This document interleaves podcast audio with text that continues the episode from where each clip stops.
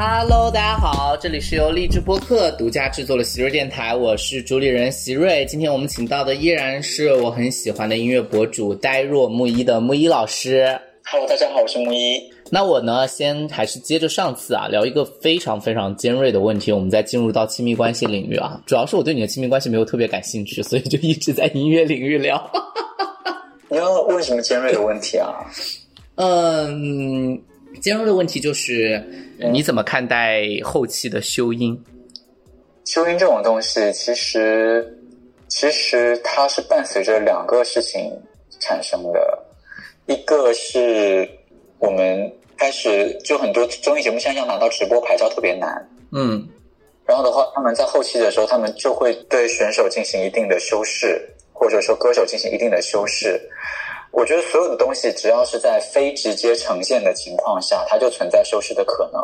存在修饰的可能呢，就存在你后期再去进行一定的作弊行为的可能。我问个问题哈，这个修音应该是当技术手段达到了之后才会有的事情。我们在之前千禧年之前，我很少听到这个问题，就是这确实是近几年来的一个问题，对不对？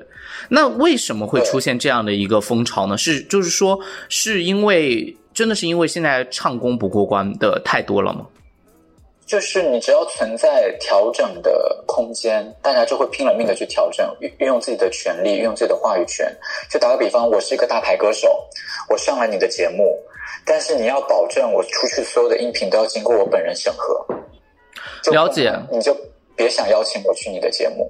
这种很奇怪，是因为修音之后和不修音之间，你觉得是能，就是说，你觉得是不修音的版本有时候听起来更真诚，还是修音的版本真的就是那么完美无瑕，给听众最好的享受？嗯，我是觉得啊，这是我个人，我现在听到修音的作品，我会觉得很难受。是听得出来修音的，对吗？像你们的耳朵，就是修的程度大的话，其实是谁都听得出来的。可是现在已经成为了一个非常普遍的现实，是吗？都不要说大咖修了，可能就是上了节目都修一下，为了节目效果嘛，他们可能觉得。对，它现在变成了一种操作空间，就有点像是，其实其实你就把声音理解成美图秀秀，就啊就以前那这样我就不好批评哎，因为我自己还蛮喜欢用美图秀秀的。所以你就知道修音是一种人之常情啊。既然你修图，有修图就有修音。其实以前修音其实理论上是在混音领域的一个东西。以前我们是不太会单独说什么修音啊什么之类之类之类的，是因为一个作品它录出来的话，就是它就像。调节就是你每个食材都有，你要调节它的比例、它的配比、它味道的配比一样，就是混音的的的过程。比如说我要低音重一点，我要高音清透一点，等等等等等等。其实它本来是一个让作品更好听的一个呃的一个事情，但到现在却变成了一个弄虚作假的标配。对，就是很多歌手，我们其实就一起听过啊，就有些歌手上节目唱的根本就是破音的，然后就截取他前面的音，然后拉直，他就会会变成一个酣畅淋漓的高音，就会经常有这样的情况。你觉得，嗯，那你觉得现在在我们的这个领域里面，大多数人前后修音的差别大吗？呃，我可以说是相当大的。所以很多人不会真的就是真唱是 KTV 水平吧？应该说 KTV 水平已经是能让我接受的一个水平了。好了，有你这句话，我明天要去参加选秀节目。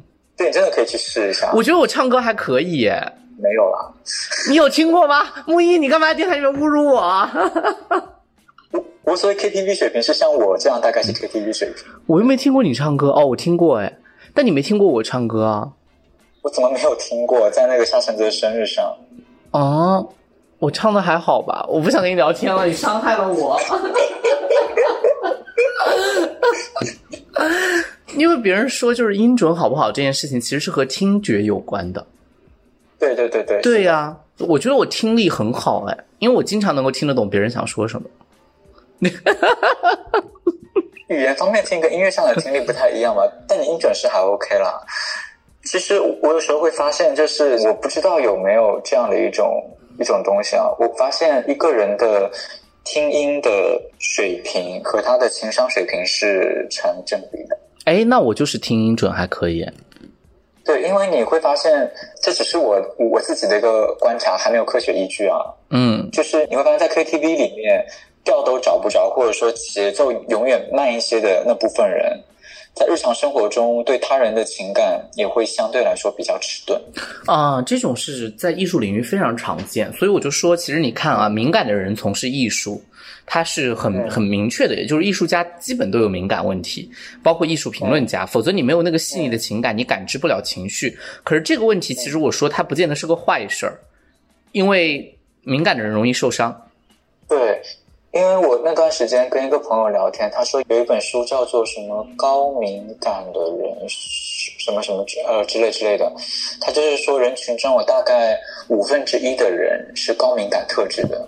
他们会很容易从事艺术工作，他们的心也非常的敏感，很容易受伤，很容易焦虑，很容易怎样怎样怎样。但那本书其实就是鼓励大家说，这不是你的问题，这是你的一种天赋，但也要学会就是接受自己的这种特质。嗯，就是在你眼里面，你听过很多现场了，那那种秀音其实跟他不秀没有多大差别的，有哪些歌手？你觉得就是很能打，很真的实力不错。林忆莲，林忆莲，我很喜欢对。我我可以说林忆莲是那种，就我听了这么多所谓实力歌手的现场啊，我去看林忆莲的那天，她据说还有感冒，但是她基本上是全还原，一个高音都没有躲，哇，就并且是那种特别细致的部分，它都能够还原。因为现场跟录音室其实是两个场景，你录音室里面你可以不断不断的去调整，并且录音室里面你很微弱的声音都能收到，所以说很多时候唱录音室的唱法跟唱现场是不一样的。嗯唱现场会比较偏重我要大开大合，我要让大家就是感受到我声音的力量感。嗯但录音室你会你会发现，就是更偏重声音里面更一些更模糊的、更敏感的、更细弱的部分。了解但。林忆莲厉害的一点在于，她哪怕是在现场的环境下，她都能够还原出非常细弱的部分。哇，那真的是很不错的功底耶。对，但我有个疑惑，嗯，因为我不是认识很多歌手哈，我就想说，很多时候歌手的那个嗓子，它是需要保护的，对不对？呃，是需要的，并且其实它存在 代际的分野，你知道吗？嗯就是我我会发现，我跟一些比较，就打个比方，我有一次去跟莫文蔚吃饭，呃，那确实是前辈了，因为我妈妈那个年代的啊。对，然后你会发现，呃，他的团队会让你觉得他们非常保护莫文蔚的身体。就他们进那个包房的时候，会先有个工作人员来看，就是说有没有带烟吗空？调有有没有对着人吹。天呐，对，然后进来之后，我会发现，就他点了很多菜，但莫文蔚不会吃任何煎炸的东西，辣，煎炸辣的东西他都不吃。嗯他只吃偏那种什么清水煮、清水炖的东西。然后我我我们问他是为什么，他说是因为他最近在开巡回演唱会，然后他希望自己的嗓子始终是一个最好状态最好的状态。这其实是敬业的，这很敬业。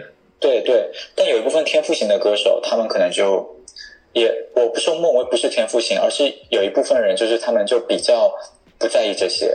就是对，因为我也遇到过，当然我遇到可能都是年轻，当然也不是说做音乐做的非常，就是说很很大红的，他们就是冰可乐啊、冰激凌啊，就是都吃啊。呃，我觉得大部分是年轻歌手，我可以这对对对，是年轻歌手，对，对，对，因为因为其实就有点像我们自己啊，就是像我啊，我年轻的时候就是就是各种火锅什么什么随便吃，但是但是年纪稍稍微大一点，你就会发现，其实你就是你三十岁前你怎么对待自己的身体，三十岁后他就怎么对待你。呃，我不太了解了，因为主要是我没像木一老师已经到三十岁了，啊，你也没有三十岁啦，但是我就给你这个忠告啦，对。我还好了，我们是那种就是脑袋创作，就是只要你下次喝酒的时候不让我喝多，我脑袋就是少受点损伤，就还能写出一些好作品了。对了，反正反正其实我我是发现老就是前辈歌手对自己的要求真的是很高的。都非常非常的严格，嗯。甚至其实有一些年轻歌手也是的，像比如说有一次我要采访林宥嘉哦，啊，然后刚好他来巡演嘛，然后他说可以啊，他说我们约个音频的访问，提前一天或者延后一天。然后我说，呃，但我想要就是面对面访问嘛，嗯呃，然后他说，呃，面对面访问的话，他们就不想说多出一天还要妆发啊之类的，他们觉得很累嘛。嗯然后我说，我说那就比如说你演唱会当天我们约个访问这样子，嗯然后他们团队那边就说，嗯，林宥嘉有一个习惯是他看演唱会之前不说话。不说话，对，天呐，确实保护嗓子很重要。因为我现在在外面讲课，我发现如果讲到三小时以上，我的嗓子就会明显出现音色不对。就其实我不知道听众听我的电台有没有感知，就比如说今天我就觉得我的音色是非常好听的，像百灵鸟儿一样。峡谷百灵鸟，什么什么？你知道峡呃沙库百灵鸟这个梗吗？我不知道什么梗啊？就你知道龚俊吗？哦，我知道，好了好了，我知道了。对，东俊的网址 ID 叫峡谷百灵鸟。那也是我的荣幸了。就是主要是就是因为我今天是完全没有其他工作，只和木易交流。但是很多时候，各位我也实话实说，你们听到音频可能是我已经一天处理了很多工作，甚至讲了很多课之后，所以你会发现音色明显有折伤。但我发现可能是因为可能啊，可能是因为年轻，我的修复力还比较好，比如第二天音色就回到正常了，很少有那种连续嗓子不好的状况，否则还是很伤害人的。因为你的发声还是相对比较科学的。我不科学，我听过陈明老师讲，他们播音主持是腹部发声，因为陈明老师也是那种一天要说很多话，主持节目加讲课，就是他自己在武大上课，所以他以前就跟我们说，他为了保护嗓子，他用那个腹部发声，就不用嗓子发声，是科学的吗？我懂他的，嗯呃，是可以的，但是你的发声也没有特别不科学。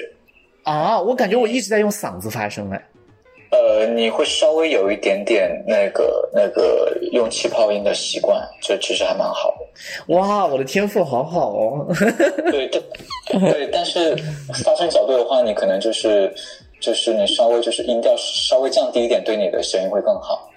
对，但是我好像音调就是很容易起伏，呃，不就是扬的，我每次说话好像大家都感觉就是有点扬上去，对，活活力四射啊！其实，其实，其实，我就觉得科学发声这个东西虽然很重要，但是它它也容易让你的声音变得千人一面。对，哦所以说，其实我觉得每个人发声都会科学中带一点点不科学的那种感觉，是比较能够展现个人特质的。嗯嗯，那我的声音还是有个人特质的哈。对啊，对啊，好奇怪，为什么跟你交流，我一直在求取肯定啊？好奇怪，你你需要的肯定肯定不需要。我不需要你的肯定吗？我需要你的肯定哎。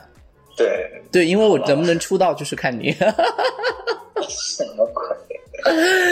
嗯，好，那么聊点亲密关系的话题吧。已经好几期好像没有正确的聊过亲密关系，那我们来聊聊亲密关系吧。其实我对你的亲密关系，主要是我比较清楚，所以我不知道聊什么。我就这样吧，我直接说吧，就是你最近就是很甜蜜哈。其实我蛮苦恼的，最近。好，那你说一下你的苦恼。太好了，我们来做一期情感电台吧，来吧。嗯，就是我觉得两个人在相处的过程当中的温度的关系，你说说的不要那么隐喻，说一点直白的。就打个比方，比如说两个人刚在一起的时候，你的两个人温度是匹配的，就是都是高温的状态。当然，但是你会发现，可能有的人他的情感是周期性的，就他会热冷热冷热冷。然后我的情感可能就是热，慢慢的、慢慢的、慢慢的冷。就很多时候，就打个比方，可能我还在七十度的时候，它就已经到三十几度了。嗯，对，然后其实你就会很痛苦，因为你你能够感受到那种温差，你知道吗？就你其实蛮热切的，但是他可能就想有一些自己的空间，等等等等等等。然后那个时候，我觉得很难调节这样的情绪。但我最近好像在逐渐的适应。嗯，我我觉得吧，我给你分享一个观念，因为我最近不是正好在研究亲密关系的课程嘛，嗯，就是那个，嗯，其实这个里面有一个恋爱当中一个，我当然可能我们都知道，只是说很难接受这个状态，就是说其实迷恋和爱情是有区别的。每一段感情开始都一定会有迷恋的过程，那个的热恋期很容易让我们把那个迷恋的过程当做爱情本身。但其实或者然后有很多人，不你还好，可能我身边还有很多年轻的朋友觉得，为什么我的恋爱总是超不过三个月？就是因为我这个迷恋期一旦冷静下来，就觉得他不爱我。好像我我比较主动，他为什么被动了，或者他冷淡了，或者觉得为什么是这个样子？我们的爱情不应该跟我们刚开始见了，因为我见过很多人抱怨自己情侣的方式是。他刚见我的时候怎么怎么样？他当时不是这个样子的。我要是知道他现在是这个样子，我不会选择跟他在一起。嗯，哦，对，这就是我啊。哎，那你怎么还不成熟？没有了，我开玩笑了。就是大家情感需求不同，原因就是因为，呃，其实真正的爱情是从冷却后开始的。我们在跟各位叙述亲密关系的过程当中，其实各位能够去行为和改变自己相处模式和自身期待的方式，都是在冷却之后的。因为如果你一直处于热恋当中，其实你是不需要来听亲密关系的任何内容，因为你你完全就是幸福的，你是溢出来的，甚至那个时候你你不会在意周围的人说什么东西。而一旦你爱情开始冷却的时候，那一部分才是你刚开始要需要经营的部分，而那个部分才是真正。我们对彼此之间的接纳、理解以及部分行为模式的选择，那个部分才是相对比较重要。而每一段感情迟或早都会到那个部分去。对，然后的话，其实像我对象，他可能就会就会非常直白的跟一些朋友分享说，他可能自己并不知道要如何去经营一段恋爱。对呀，我我觉得这个部分是大家都彼此困难，而这个东西它没有标准化的模式哈。尽管我们在做这个方面，只能说确立一些不被伤害的底线，但是因为每个人他面对的对象终究是不同的。但是当然了，其实你觉得你喜欢的类型固定吗？喜欢的类型不固定啊，我很容易被各种人吸引。哦，因为大多数人其实喜欢的内核是比较固定的。内核比较固定吗？对，因为呃 呃，我们这两天聊一个非常有趣的事情啊，当然可能跟你这个没关系，我顺便分享给你听一听。就是我跟一个心理医生在聊这个事情的时候，还有说，他说其实，嗯，因为我们就总说自己遇到渣男渣女嘛，但是其实他下一次都跟你没关系啊，就是说他下一次遇到的还是渣男渣女的可能性极大，因为他改变不了他喜欢那个人的依恋模式。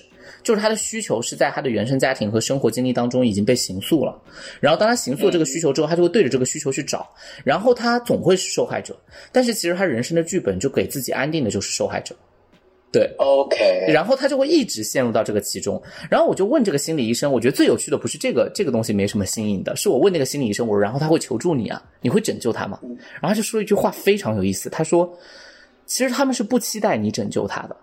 他们连看心理医生都是他人生剧本的一个部分，甚至连心理医生他们都安排好了，在剧本当中的角色。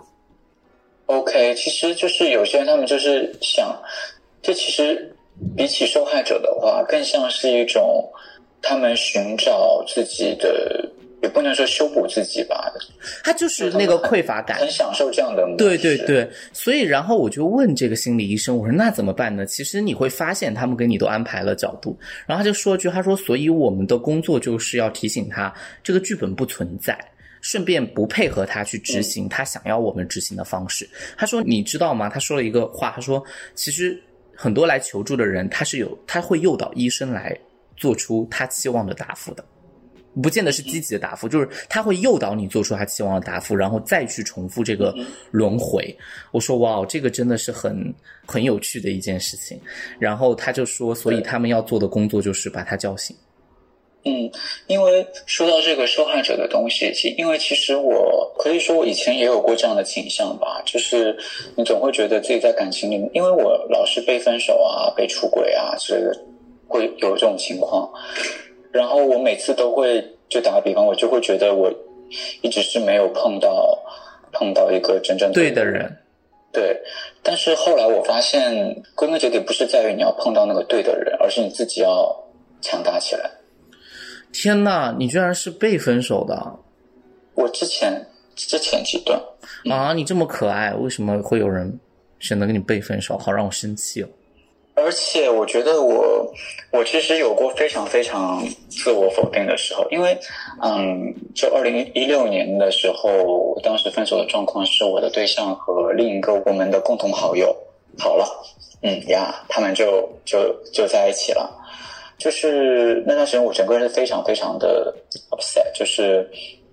就是我有个朋友也有过这样的状况，就就是分手之后突然间对自己失去一切信心，觉得自己不被任何人需要。这就是我们经常在亲密关系里面聊的，就是很容易以此来评价自己。我们会在感情的失败的时候评价自己是没有魅力的，不被需要的。然后是不招人喜爱的。嗯，其实我做亲密关系的很大一部分起因就是为了拯救自己，因为我自己也有这个方面的经历。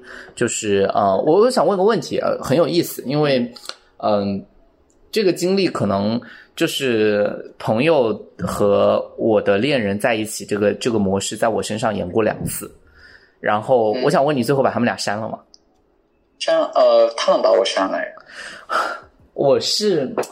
哎，我把我是把他们删了，因为我实在是就是有点受不了啊，我就我有点受不了，然后我就删了，然后就在前不久，我感觉我的嗯，我做一件比较幼稚的事情，虽然我觉得这么说有点有点有点对不起自己在亲密关系上面的研究，就是我的前任，然后我发现他和我的一个很好很好的朋友加上微信了。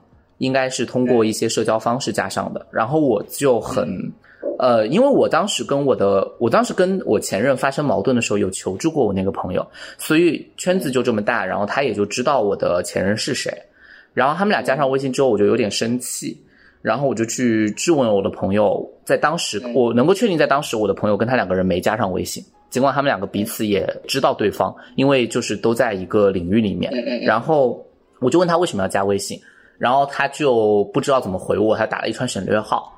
然后过了第二天，我就说你不准备解释一下这个事情吗？然后他就说，呃，我觉得我们俩之间没什么，你需要怀疑我们吗？我说我当然知道你们俩之间没什么，可是我就有一种背叛感，因为我觉得你明知道我跟他两个人发生过不愉快，而且在最不愉快的时候我有求助过你。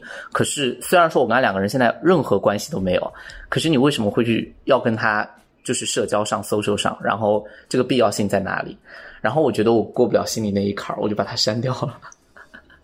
啊，对，我就是没有办法，因为那个事情当时那几天有点困扰我，但我又有很多工作，然后以至于我就是五一期间就还有点，也有点 upset 这个事情。嗯，那个朋友我还挺，但我觉得也没关系，因为也没有也没有后来，因为后来住的比较远，也就很难再聚起来了。嗯，你这样一说的话，我觉得我是个坏人。为什么？因为。因为我最近我我也被我一个朋友删了，哦，是因为你 是因为这个故事原型是一样的，只是角色不同吗？是他去年嗯追，就是我那个朋友去年追的人，今年跟我在一起了。不是不是，我觉得这个部分，嗯，我觉得这个还好哎。因为我觉得这两个性质有一点不同哦，我真的好双标对待朋友，我就是觉得这个还好，因为我觉得不能自医而已啊。不是，因为原因很简单的原因，是因为就是他是追他没有追到啊，然后我觉得就没有任何，就我觉得你不能去阻碍干涉。我觉得我是，我觉得前任和没有追到还是不一样，但是就是存在定义的不同，因为他是觉得他们两个在一起了，哦，那就那我觉得也能理解，那就没办法呀。那我觉得你也放宽心，我觉得这也不存在好坏。你比如，我觉得我删掉他幼稚不幼稚？我现在想起来，我觉得挺幼稚的。但是我觉得就是怎么说，如果不删，我也会很难受。就是其实我就是这种敏感和别扭的人的一个心态。就是我其实都没有要求我朋友站队，我只是想知道他为什么要明知道我前任跟我不和，还要加上他，而且尤其是他们两个又没有想要发生什么，就很奇怪。嗯，我对啊，我这边的话，我觉得我被删，我并没有觉得很奇怪。我不觉得委屈，因为我知道，就是很多时候你喜欢的人，如果是跟一个你不认识的人在一起了，你不会有特别强烈的感觉；但如果他跟你身边的人在一起了之后，你脑子里的画面会非常的具体。对，那感觉非非常折磨人。对，非常折磨人。我有一次，我印象最深的。的一次是有一次我在上班的时候，突然之间我的一个前任打电话给我，嗯，他跟我说，我觉得只有你能劝住我了。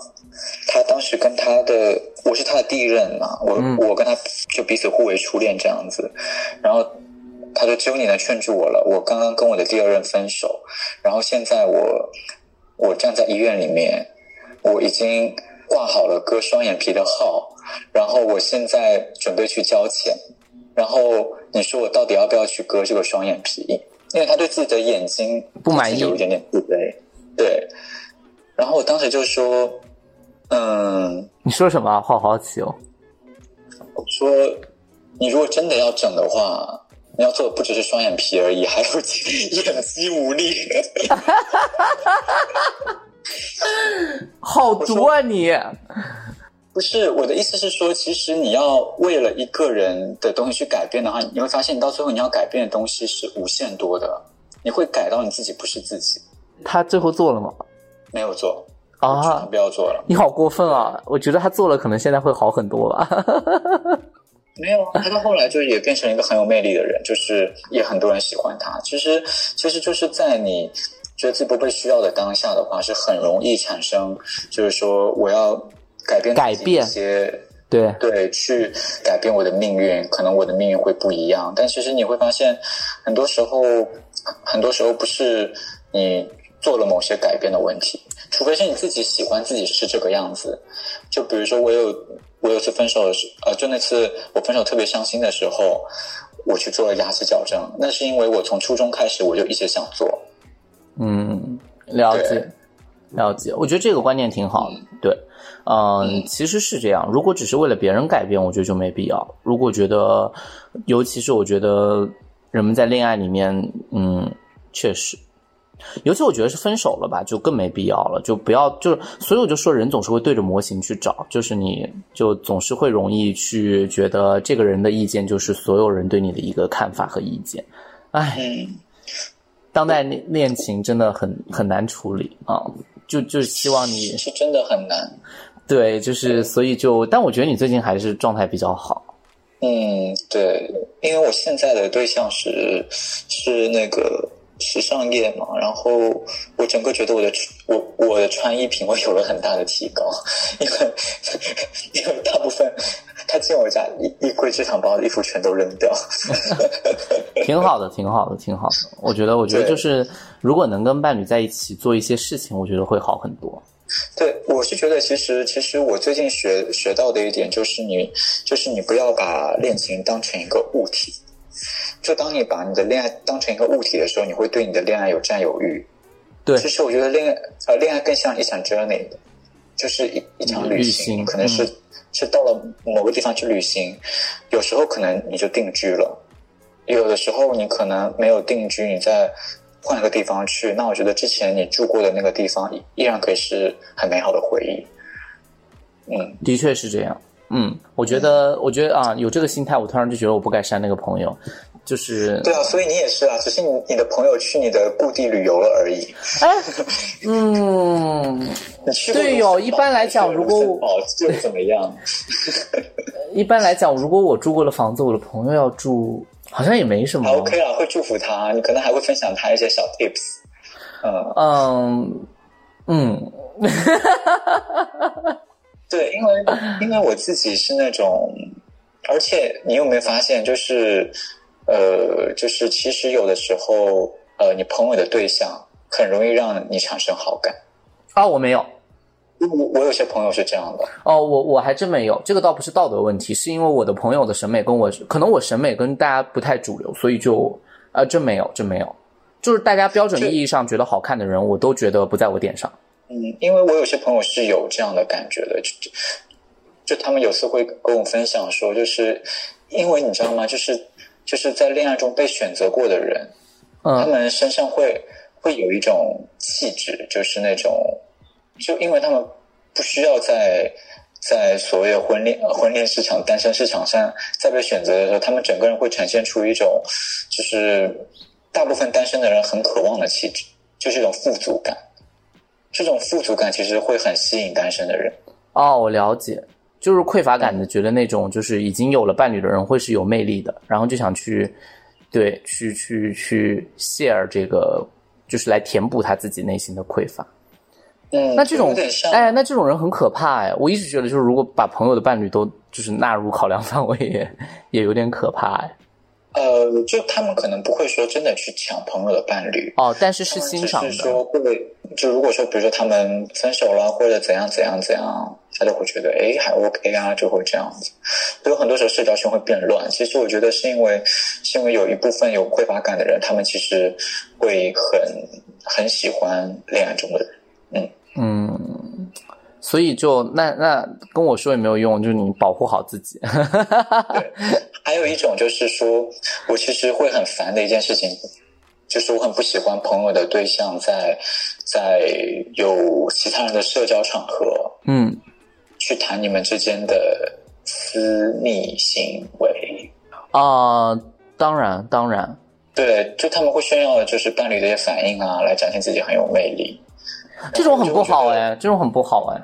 我觉得就是不要说是不要说当着大家面前，就算你背后去，就是你谈完恋爱之后，然后再去炫耀这个都不太好哎。就并且这是一个求偶信号，你懂吗？我知道，就是展现自己魅力的信号，召唤就跟孔雀开屏一样。对，就是属于就是属于分享跟伴侣的问题，去展现你自己的个人魅力。很多时候我就会想，到底想干嘛？到底在干嘛？嗯，我还想问，就是比如说出名这件事情，是让你谈恋爱变得更难，还是更简单？更难哎，我觉得有，我觉得有几个问题。第一个事情是大家会觉得有误解，就是。啊，我可能有伴侣了，很多人会觉得我我很像有伴侣的人，我也不知道为什么，可能我长了一张就是勤劳持家的脸吧。是你的征婚启事这样子，徐云老师还没有伴侣哦，就是就是很好笑。我的电台很多人都过来征过婚，我自己还没有。对，那今天就替你征婚这样。也不是了，也不是了，因为主要是就是其实就是除了大家默认以外，第二件事情就是觉得我要求和标准特别特别高。嗯，其实也还好哎，我我真的还好哎，我觉得就是只要能给我带来快乐，我觉得就无所谓，其他我都不在意。你想找个喜剧演员？哎，真的，其实我发现我近期喜欢的很多都是喜剧演员。你喜欢金靖吗？别人看不上我了啊。就然后再加上，我觉得还有一个部分就是工作的节奏吧。其实我挺羡慕你的，我的工作节奏其实上周挺忙碌的。然后我觉得就这这半个月都很忙碌，就觉得不稳定吧。然后很多人其实接受不了。就其实对于大众来讲，他们可能会觉得，呃，名人就是另外一种人群，他们可能已经已经不是人了，kind of，就他们可能就是是是另一个有呃另一群。